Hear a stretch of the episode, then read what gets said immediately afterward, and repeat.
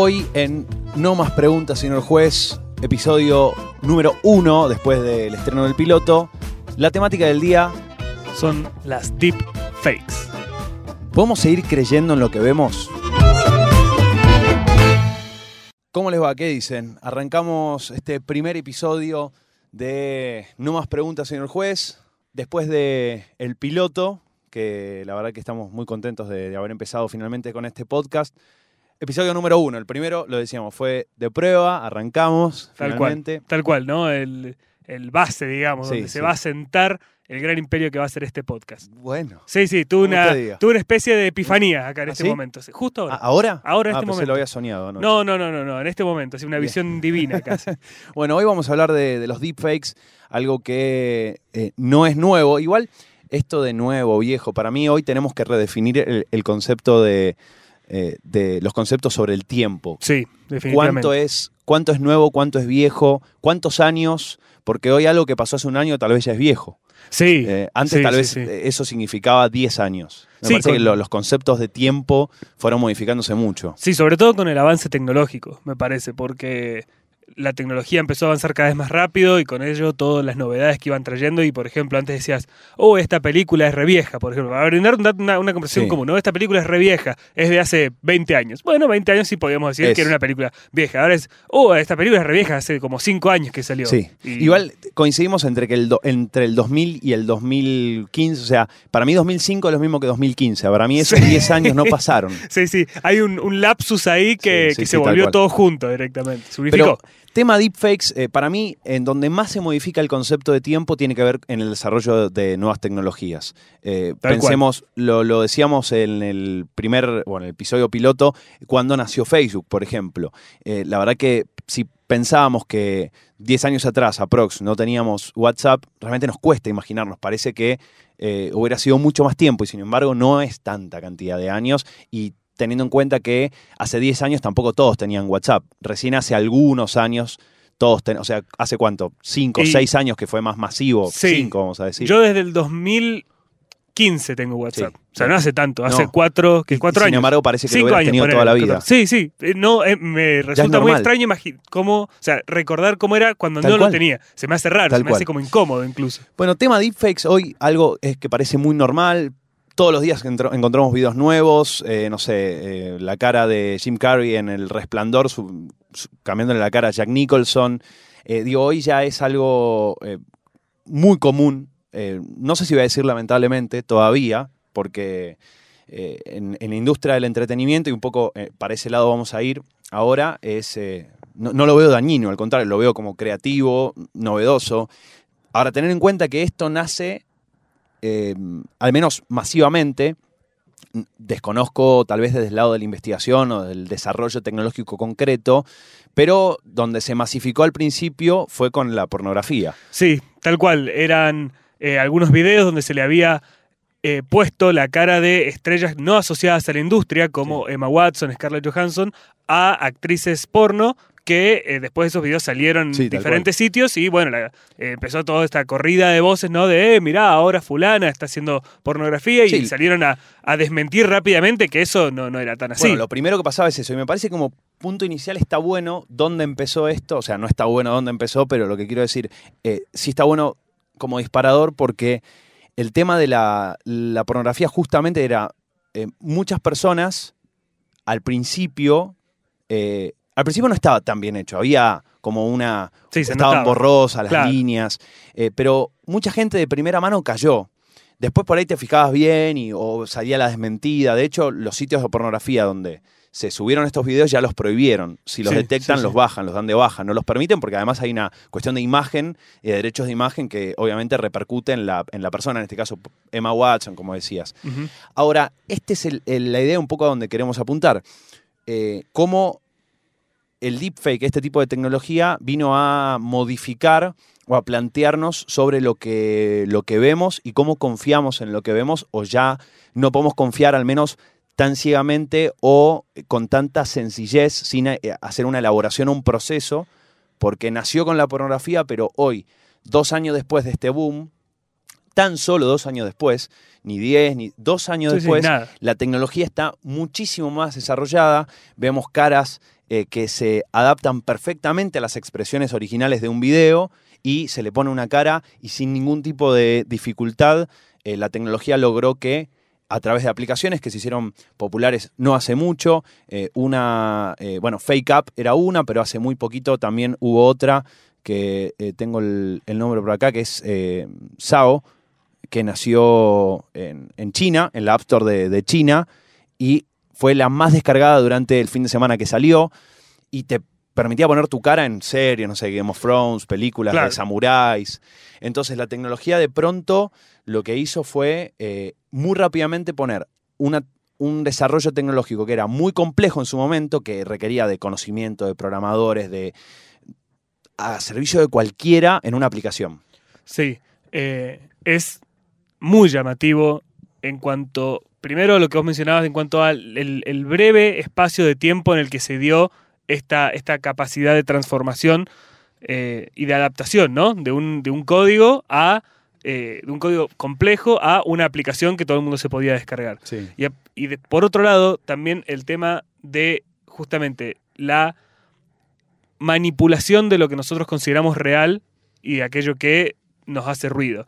En un, en un principio fueron los artículos, los artículos científicos que la gente los tomaba, como, científicos entre comillas, ¿no? que la gente tomaba como serios o como válidos y que haciendo un poco de investigación nos damos cuenta que las fuentes no eran tan, tan firmes ni tan certeras. Eso se empezó a comer ¿no? Nuestra noción de verdad. Eh, las imágenes, como vos decías en un principio, bueno, llegó Photoshop y con Photoshop eso quedó también eh, puesto en un eh, espacio muy gris, ¿no? Porque no podíamos tampoco confiar en lo que veíamos en forma de imagen. Y parecía que el último bastión de la verdad eran los videos, ¿no? El, eh, o el video por ahí que nosotros consideramos que está en directo. Esto, yo estoy viendo a esta persona, la estoy viendo moverse, la estoy viendo hablar, la Está estoy ahí, escuchando sí, y- claro. y, está ahí. ¿Por o qué sea, voy a desconfiar? Exactamente. Y ahora ni siquiera eso. O sea, ni siquiera Sí. en eso podemos tener la certeza de que es así como nosotros lo percibimos. Ahora, hay, hay algunas cosas. Antes de ir con lo que quería continuar, hicimos eh, también algunas, tenemos unos invitados en este podcast, realmente un, un honor, un placer poder haber entrevistado, eh, vamos a hablar con un, eh, un especialista en programación que no es programador, pero sabe muchísimo. O sea, Sí, oficialmente sí, sí. no es programador, pero sabe muchísimo. Exactamente. Vamos a hablar también con, eh, hablamos con un filósofo, eh, ya los vamos a ir presentando, y con un periodista. Y la, idea es un poco, y les preguntamos diferentes cosas y sus opiniones y sus puntos de vista sobre el- las implicancias y los efectos de los deepfakes en estas áreas. Ahora, hay un artículo que salió hace un tiempo, cuando también otro- hubo otro boom eh, con, en, en materia de política, y hubo, por ejemplo, aparecieron deepfakes con Obama y con Sí. Donald Trump. El New York Times publicó eh, un artículo en el cual hablaba de este concepto de verdad, que voy a leer un poco eh, un par de partes. Dice, normalmente tendemos a pensar que la percepción, la evidencia de ojos y oídos proporcionan una justificación bastante fuerte. Si ves algo con tus propios ojos, probablemente deberías creerlo, dice este artículo del Times, en comparación a afirmaciones que hacen otras personas, que los filósofos llaman testimonio, proporcionan alguna justificación, pero generalmente no tanto como la percepción. Es decir, vos me contaste que viste un gnomo caminando por la calle, bueno, si no lo veo, el famoso, si no lo veo, no lo No lo creo. creo, tal cual. Eh, y a veces, por supuesto, los sentidos pueden enga- engañarte, pero pensamos o creíamos que es menos probable que otras personas eh, te engañen. Bueno, hasta hace poco, la evidencia en video funcionaba más o menos como la percepción. La mayoría de las veces podemos confiar en que una cámara, o que- podíamos confiar que en una cámara capturó aproximadamente lo que habrías visto con tus propios ojos. Es decir, yo filmo con el celu y lo que veo en el video es lo que hubiera visto si no lo hubiera filmado y lo hubiera Claro. visto en, en directo, en- de primera mano. Si esa persona hubiese estado como testigo ahí. Exacto. Entonces, si confiamos en la propia percepción, es como tiene casi la misma razón para confiar en ese video. Bueno, con el surgimiento, dice el Times, de la tecnología de deepfake, la capacidad de producir videos falsos convincentes está taca- tan casi extendida como la capacidad de mentir, dice el Times. Y una vez que eso suceda, debemos pensar en las imágenes como más un testimonio que una percepción. En otras palabras, deberíamos confiar en una grabación si confías en la palabra de la persona que la produce. Y Sí. es todo un tema esto. Es un tema. En- Es un tema porque justamente las deepfakes no solamente te cambian el rostro ahora, ¿no? O sea, yo me pongo en el, en el rol de una figura importante, una figura Sí. conocida o, una, o un personaje de ficción, sino que aparte se ha llegado a imitar las voces. Ah, se complementa con el se audio. complementa con el audio. Entonces, no solamente yo estoy viendo, sino que lo estoy escuchando y todo eso me, me genera esta Como falsa idea de certeza. El video de Obama, el video de Obama es. Sí, es- igual, parece que Es- estuviera sí. hablando él, ¿no? Y, y ahí creo que tenemos que empezar a darnos cuenta de que, bueno, evidentemente hay, ya no hay ningún lugar donde estemos seguros de que lo que estamos viendo es efectivamente lo que sucedió o lo que está sucediendo en el momento. Bien, eh, como les decía, le consultamos a algunos eh, especialistas en, en diferentes materias. eh, le hicimos diferentes preguntas que vamos a compartir y, y vamos a ir debatiendo. También lo vamos a poner a, a debate de ustedes para que nos vayan comentando en las redes sociales. Es un buen momento para eh, rectificar, porque ya oficialmente tenemos redes eh, y para ver cómo nos encuentran en todas las redes sociales. Les recuerdo que nos pueden escuchar en las principales plataformas de streaming. Eh, obviamente la más popular es Spotify, pero estamos en el resto también.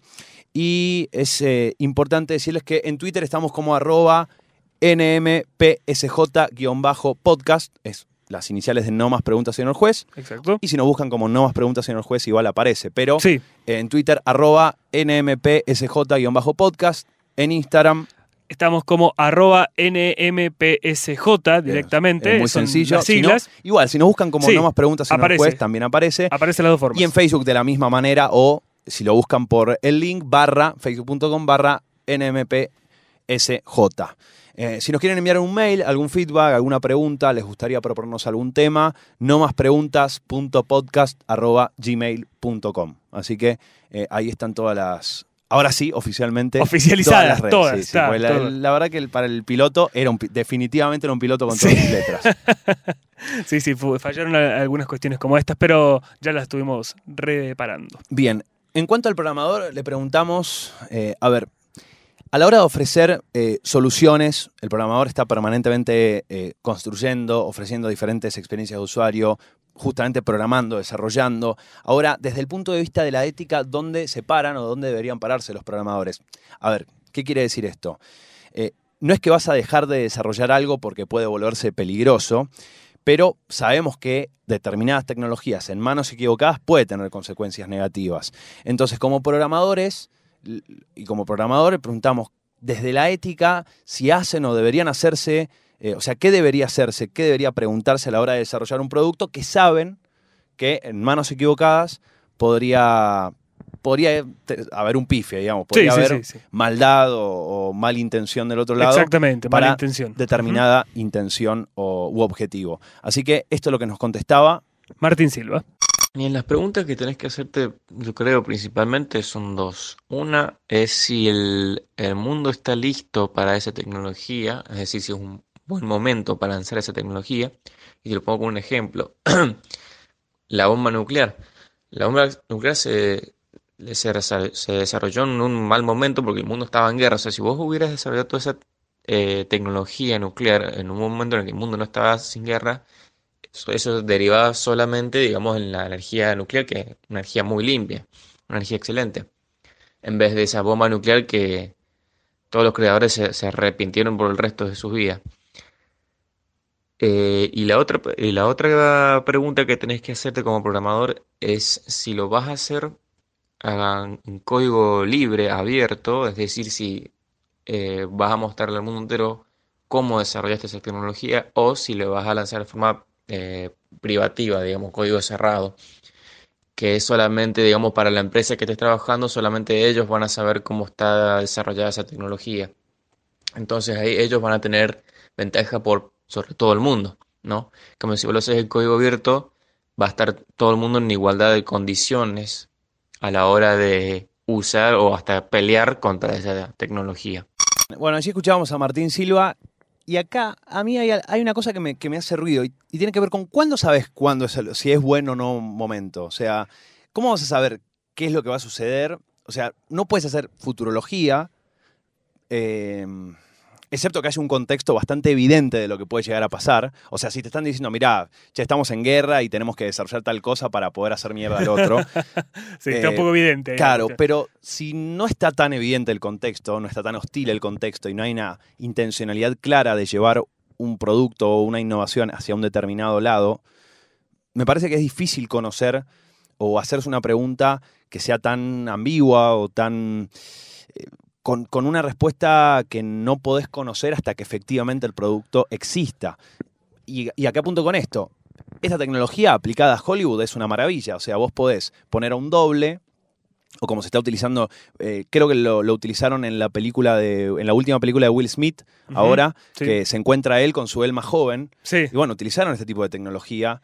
Eh, es él actuando y le pusieron su cara más joven. claro. Eh, más o menos, digo, probablemente haya gente que, que específicamente conozca más sobre la aplicación, pero más o menos eh, se aplica para Hollywood, o sea, se aplica para eh, la industria cinematográfica, para, por ejemplo, poner a personas, no sé, se te muere alguien en el medio de un... Bueno, podés terminar la película, podés terminar Claro. la serie, qué sé yo, y podés seguir utilizando la imagen de esta persona. Bárbaro. Ahora, ¿cómo conoces, si no la desarrollás, si efectivamente se va a utilizar para el bien o para el mal? Creo que ahí está como algo que uno no puede, o sea, no podés eh, definitivamente eh, determinar, y por ahí engancha con la otra respuesta que nos dio, que es, bien, eh, obviamente hay una cuestión de código privado, código libre, si está bien guardado y lo utilizás para determinada cosa, el tema es que hasta qué punto va a ser privativo. En algún momento, o alguien lo va a intentar replicar. Sí, a ver, eso, el tema del contexto yo lo veo en situaciones solamente que pueden ser muy claras, como esta. Bueno, estamos en guerra, evidentemente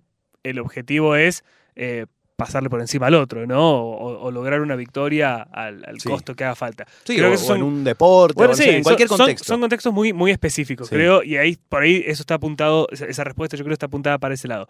Eh, evidentemente, en una situación más neutral, podríamos decir, no podés estar pensando, uy, esto entonces va a estar usado para el bien, va a estar usado para el mal, va a estar usado para un fin un poco más eh, oscuro, digamos, un poco más turbio. Bueno, eso creo que, que justamente en un contexto neutro no puede suceder. Sin embargo, el tema de si el código es privado o es público, sí es interesante, porque creo que hay una cuestión de culpa que eh, a la gente le encanta, ¿no? Y esta idea de, bueno, la culpa la tiene el que desarrolló el código porque él es el que generó todo esto, ¿no? Bueno, puede ser eso. Bueno, ahora, si es público, ¿quién tiene la culpa? Todo el mundo que pueda estar manipulando eso para tergiversar la realidad con, Sí. con- en, en pos de hacer alguna maldad. Ahora, si es de la empresa, es mucho más fácil decir, bueno, acá el que tiene la culpa es esta empresa.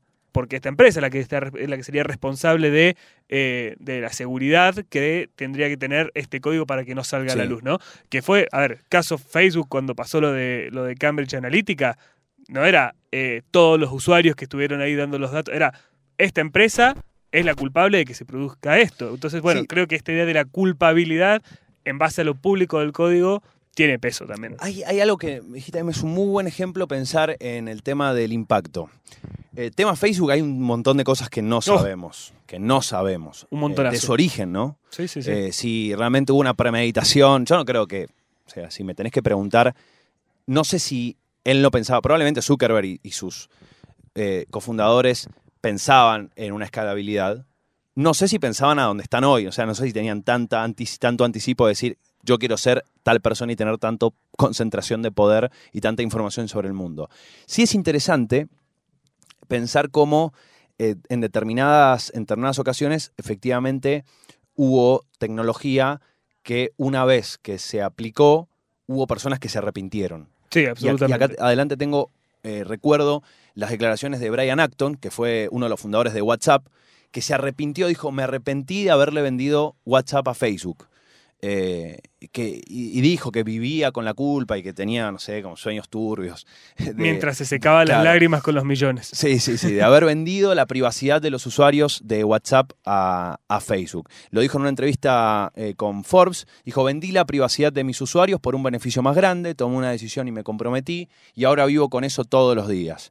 Eh, pobre, pobre miserable. Pobre, pobre de mí. Eh, Voy a tener bueno, que dijo- irme a mi casa privada en esta isla para sentirme Claro, mejor. y dijo, bueno, eh, borren Facebook, delete Facebook, se unió al, al hashtag y a la comunidad y culpa a su ingenuidad de, de no haber estado atento. Entonces, bueno, de pronto él dice, yo desarrollé algo y en malas manos me arrepiento de haberlo dejado en estas manos. No sé si en, bueno, en malas manos, pero él dijo, Sí, sí. me arrepentí porque vulneré, o sea, opuse, eh, eh, intercambié la privacidad por, qué sé yo, Por guita. por guita, por En este lo que caso, en este caso por lo menos por guita. Eh, entonces, eh, me parece acá que está interesante, ¿no? Un desarrollo que tan exitoso como WhatsApp, tan increíble como poder comunicarnos, eh, bueno, posteriormente de forma encriptada, pero digo, poder comunicarnos sencillo, hackeando al- a, las, em- a las telcos de no cobrarnos los putos mensajes de texto ni tener que...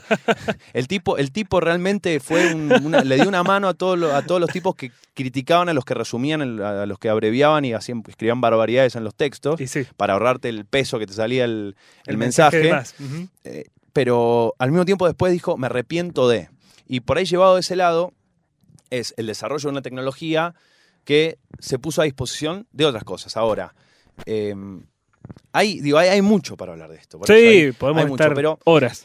Ahora, hoy se está hablando, eh, hay muchas campañas, no hoy, ¿no? Pero quiero decir, eh, en Argentina y en el mundo, la desinformación y las famosas fake news son un tema, son el tema Tal cual. periodismo y, y volvemos al tema de verdad y, y- y quién dijo que no, y permanentemente chequear porque es un montón de hordas de, de- de personas generando, editando, mal- o sea, Malintencionadamente, sí, sí, sí, y generando desinformación. Exacto, O sea, ese con una el intención eh, política, económica, generando sí. eh, información falsa o eh, tergiversada para que alguien quede mal o algo quede mal. Entonces, eh, dentro de esto también le consultamos a Pablo Fernández, que es gran periodista, aparte de, Chequeado, que una, una- un- una empresa que viene laburando hace muchísimo en Argentina, hace como 10 años, Sí. y que se puso la 10 eh, eh, chequeando información y que ahora están con Reverso, que es el proyecto eh, durante lo que es elecciones, periodo de elecciones, para justamente ir checando la cantidad de desinformación que se genera Claro. para afectar a un determinado partido o a otro, a figuras. Y, y- y pensamos y le preguntamos, ¿qué pasa si los deepfakes se hacen a- una tecnología común para generar de pronto desinformación? Hay que tener en cuenta que hoy una noticia falsa o una deepfake, eh, perdón, una deepfake, una desinformación quiero decir, perdón, que te llega por WhatsApp, mucha gente, y esto es algo interesante, vos sos de un determinado partido político y fanático. Sí, eh, sí, sí, votás, acérrimo. sí. Sí, sí. Te llega algo. ¿Hasta qué punto, si, o sea, reconoces que es falso? O sea, ¿hasta qué punto el fanatismo te permite reconocer que es falso? ¿O no chequeas que es falso? ¿O no querés chequear que es falso? ¿O sabés que es falso? De todas maneras, tu sesgo ideológico te dice hay que compartirlo. Claro. ¿Por qué? Porque sí. Porque Esto, sí. Y si Sí, no es sí, verdad, sí. tiene que ser verdad. Eh, entonces, ahora, y, y no, y, de- y es una imagen editada o es una cita eh, Sí, sacada de contexto.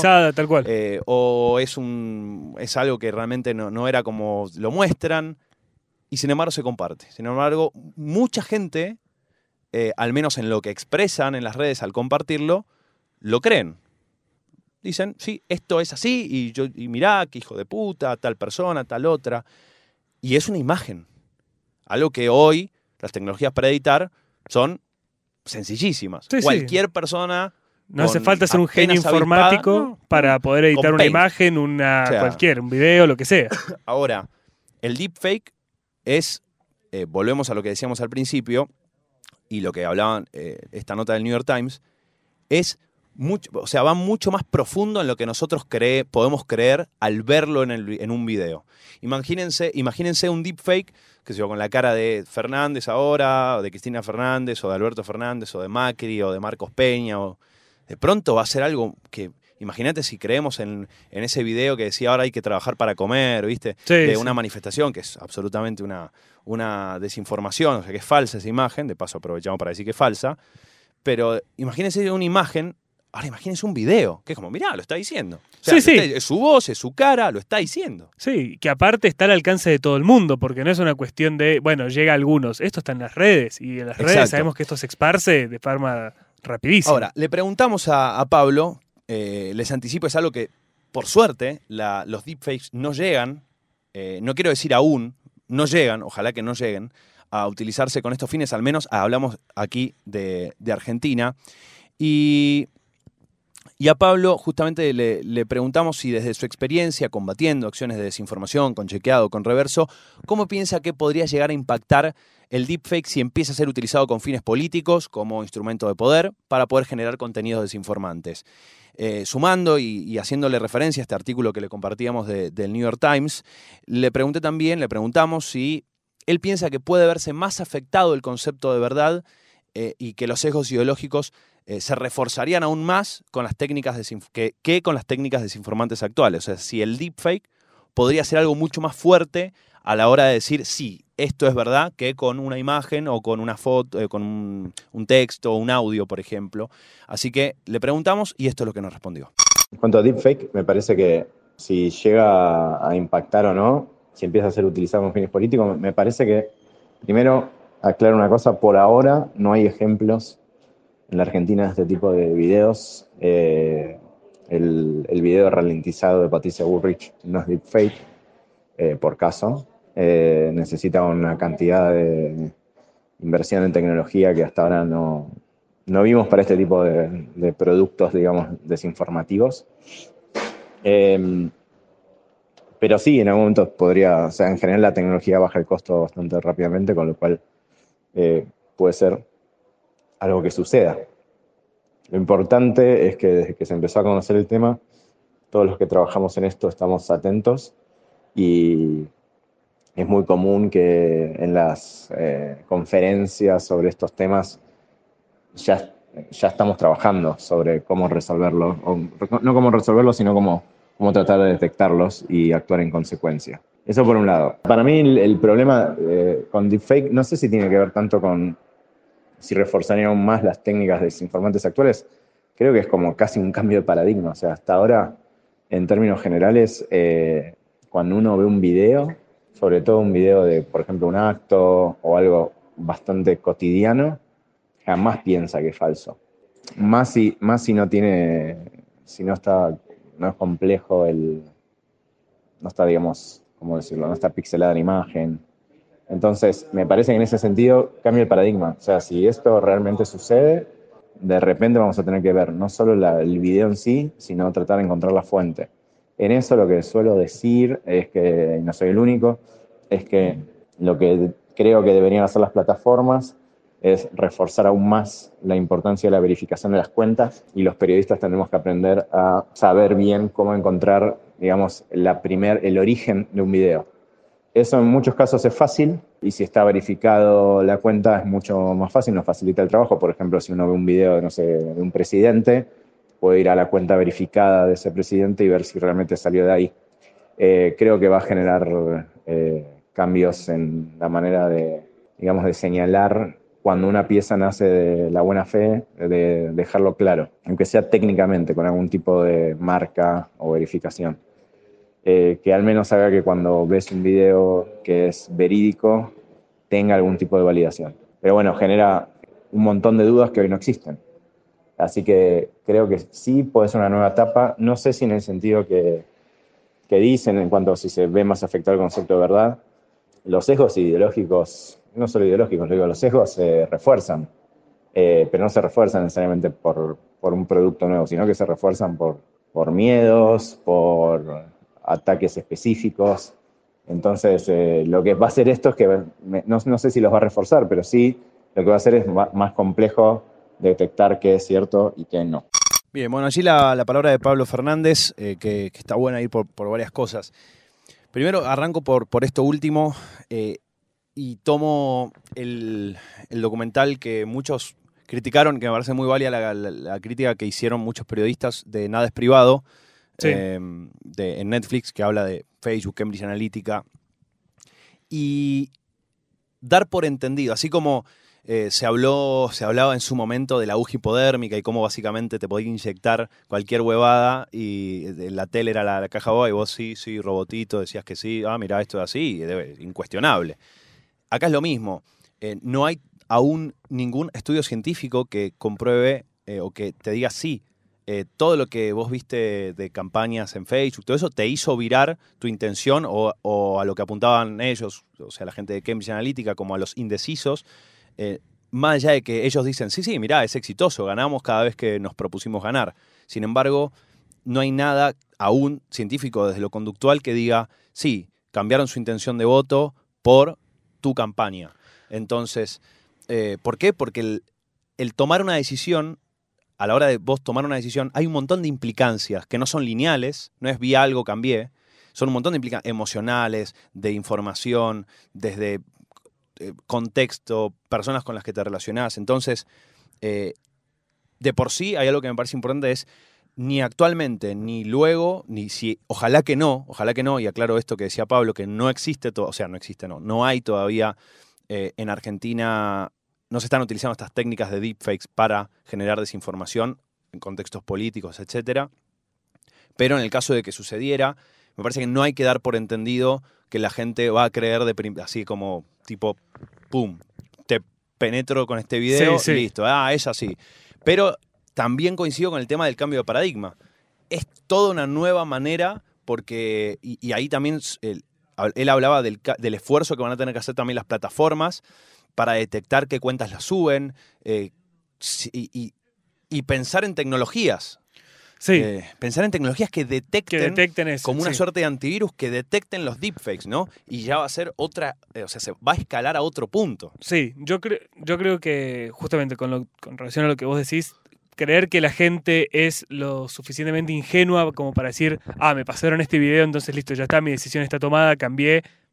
De mi indecisión pasé a una certeza, es justamente eso, ¿no? Considerar que la gente es demasiado ingenua o demasiado boba o demasiado, bueno, quiero evitar... Manipulable, Ahora, sí. sí, manipulable. eh, como creer, creer que funciona de esa manera tan sencilla. Ahora, es cierto que el bombardeo constante de información al que uno está sometido afecta ¿no? la, la- la percepción que uno empieza a tener de las cosas, de las personas, de las situaciones, eh, que no significa que no significa que después al momento de decir, che, a ver, esto es, es tan así como lo estoy viendo y me meta a corroborar, en dos minutos como me bombardearon, también diga, ah, no, pará, esto es un bolazo, cualquier cosa me están vendiendo acá, que es en realidad lo que todas estas campañas como eh, chequeado y reversos es lo que están apuntando. Decir, bueno, Sí. pará, fijémonos de dónde viene esto también, porque eh, si bien está también esta puja de, bueno, el, el discurso es libre y yo puedo decir lo que quiera y qué sé yo, y te puedo decir lo que quiera en las redes porque nadie me lo impide,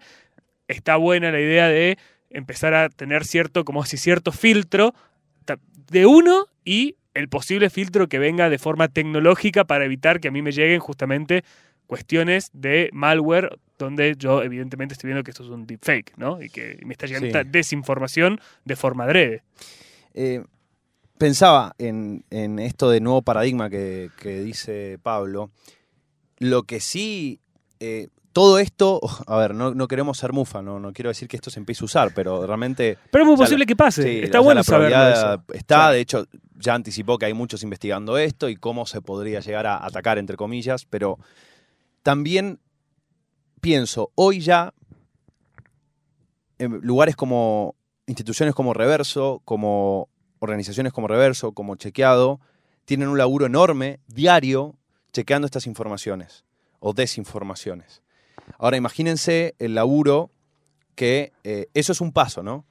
El último paso está en si a nosotros nos llega esa información y no accedemos a chequeado, a reverso, digo, el propio trabajo que hoy tiene la persona, si realmente quiere llegar a decir, a cuestionarse, si se cuestiona, primero el ejercicio, cuestionarse, eh, y segundo, es un laburo, o sea, cada vez es más trabajo a la hora de informarse, filtrar y decir por dónde voy, es como ir, es como ir en un campo minado. Sí. Entonces, sí.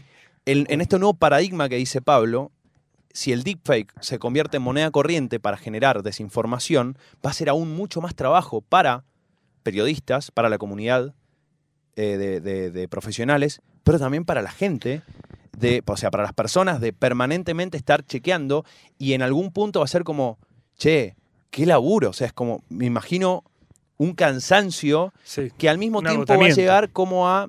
¿Vieron cómo ahora se habla de, de, de- de- de hacer una suerte de retiro de tecnología? y Una desintoxicación Sí, una- tecnológica, sí. digamos. Para, Pero imagínense que de pronto va a volver esto a generar una. No, no- no quiero, o sea, no.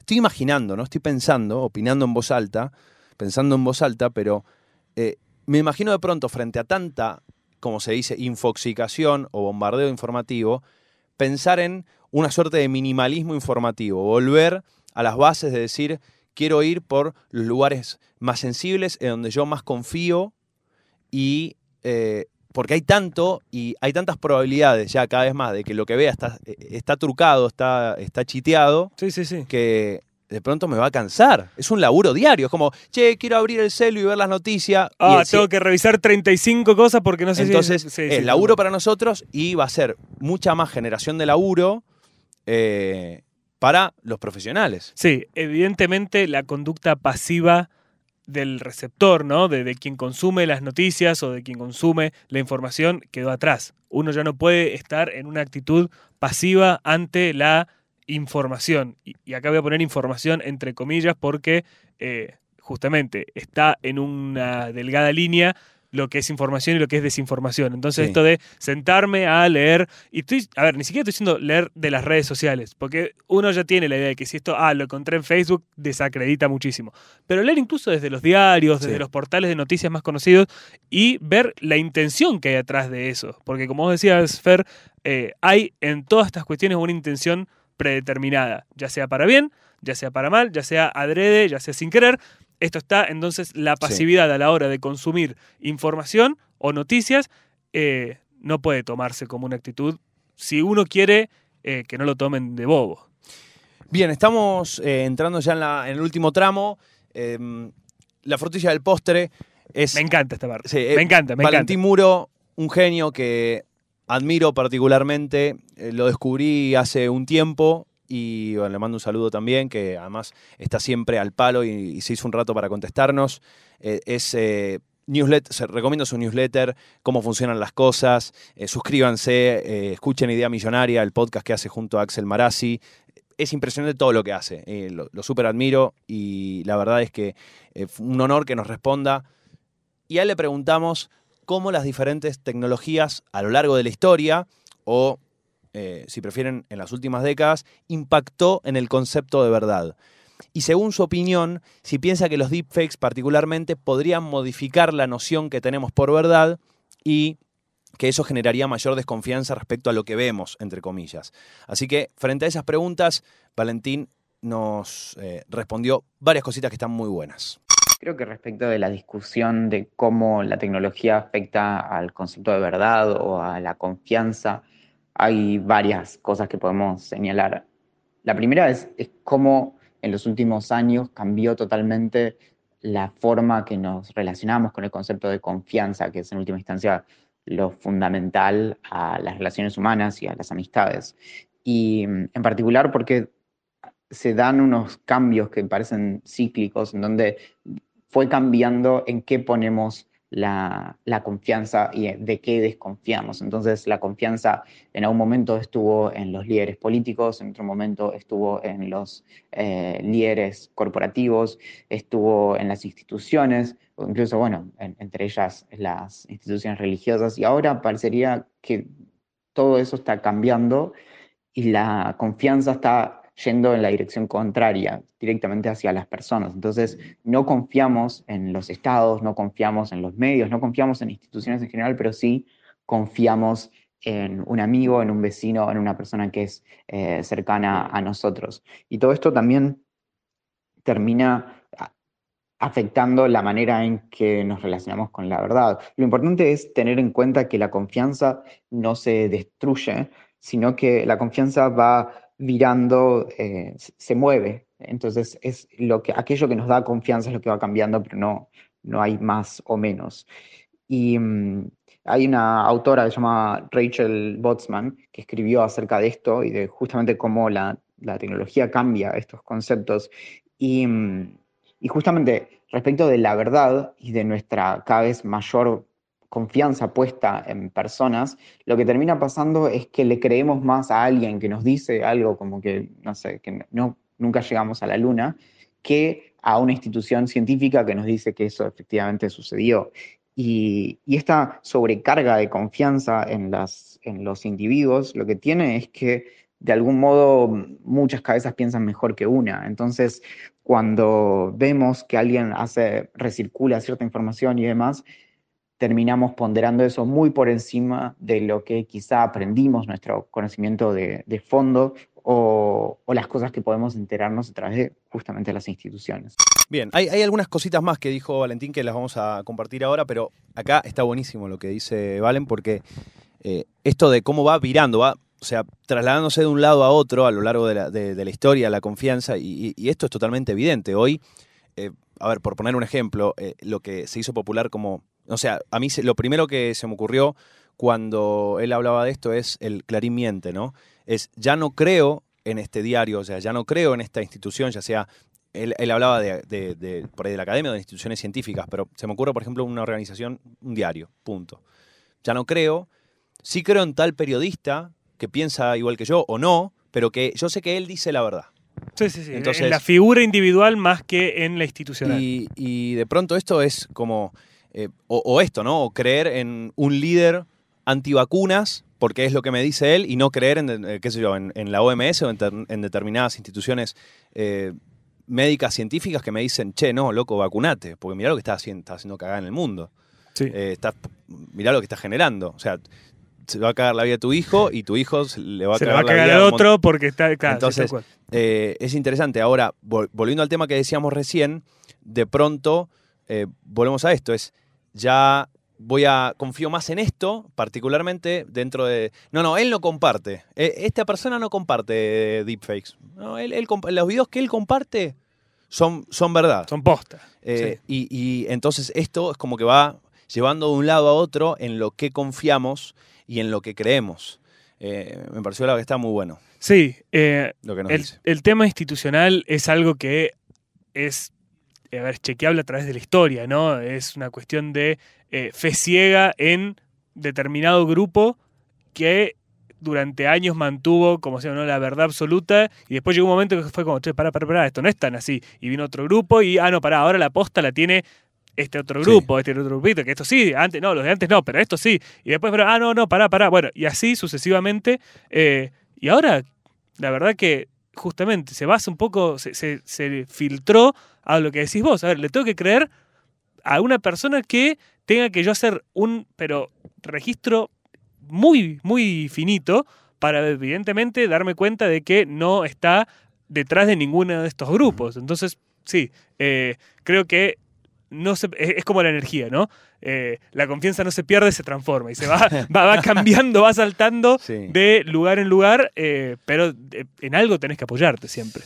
Tenemos más respuestas de, Valentín que vamos a compartir, que siguió respondiéndonos a, la pregunta que le hice, a las preguntas que le hicimos. Es precisamente este vacío de confianza que se da frente a, a distintas instituciones que ese espacio empieza a llenarse con otras cosas. Por eso es que vemos el crecimiento de los antipolíticos ahora, como por ejemplo Donald Trump o, Bolsonaro en, Brasil, que son estas figuras que se muestran vulnerables y, con una tendencia hacia las teorías conspirativas que eh, desacreditan las propias instituciones de las que participan, como en este caso eh, los estados y demás. Y esta cuestión muy fuerte también de, ponderar las emociones por sobre lo racional, que es lo que marca este tipo de discursos que suelen ser reaccionarios, racistas, eh, intolerantes. Y, justamente eso es algo que, de lo que nos podemos jactar las personas, porque las instituciones no tienen emociones, justamente.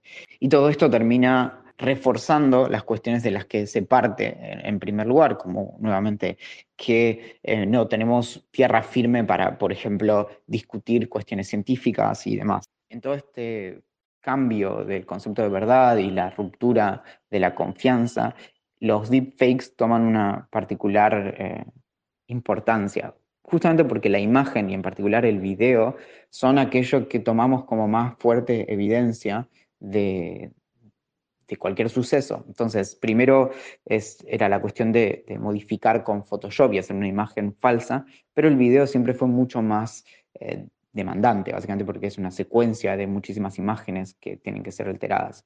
Los deepfakes lo que permiten es tomar esa, la que consideraríamos nuestra mejor evidencia y alterarla de una forma en donde básicamente se vuelve eh, obsoleta. De todos modos, como pasa con cualquier truco, siempre de algún modo terminamos encontrando dónde está la trampa. No es, no es cierto que sea completamente indistinguible con la tecnología actual un deepfake de un video real. Entonces, eh, hay trabajo para, para, desarrollar algoritmos que detecten automáticamente los deepfakes y, y hay mucho interés también de, de lograr poder trascender esto y que no, no sea, no, no, no quede completamente quebrado el concepto de verdad y de evidencia varias cositas que nos dejó Valentín como para ir cerrando. Y me pareció que al menos no tengo mucho más para agregar, lo dejó bien claro. Eh, a lo largo de, algunos años también, eh, particularmente fui aprendiendo que a no todo hay que responderle. Me parece que esto está buenísimo, no hay mucho que aclarar. Sí, tal cual. Eh, y, me quedo con esto último que decía, de, de, ya hay, o sea, ya hay desarrollos para decir, che, bueno, que no, no, dejemos que esto se expanda, ya hay tecnologías que permiten distinguirlo. De hecho, se puede, o sea, hoy podemos distinguirlo, podemos apelar a nuestro conocimiento, a nuestra razón. El tema es, lo que decía también antes, el tema de los fanatismos. Eh, o sea, tenemos líderes que dicen lo que nosotros tal vez eh, queremos escuchar y que o, que refuerzan lo que nosotros podemos pensar y que critican a las instituciones. Eh, entonces, de pronto vemos un deepfake de un y bueno, es como dale para adelante. O sea, refuerza nuevamente determinadas cosas. Pero confío y, al menos como para dar mi cierre, eh, tengo una siempre una visión muy positiva de, ponderar la búsqueda de, la verdad, como, algo tan amplio como la verdad, pero que efectivamente, hablando de los deepfakes, eh, vamos a, llegar a tiempo a desarrollar estas tecnologías, de hecho, que ya están, para que no sea una práctica común. Obviamente siempre habrá personas que lo repliquen o, entre comillas, que lo crean o que digan que lo creen para simplemente compartirlo y expandir el mal. Pero eh, igual, por ejemplo, de Bolsonaro no hay que hacer ningún deepfake para. No, no hace falta, ¿no? Una barbaridad. Una sí, ni de él ni de Trump. Es, pones cualquier video y ya te das cuenta de que es una atrocidad tras otra. Bien. o sea, él no necesita deepfakes. No, no, no. Él tiene su propio, su propio entorno, digamos, le, le ayuda a eso. Em, a modo de, de cierre personal, quiero traer a colación una.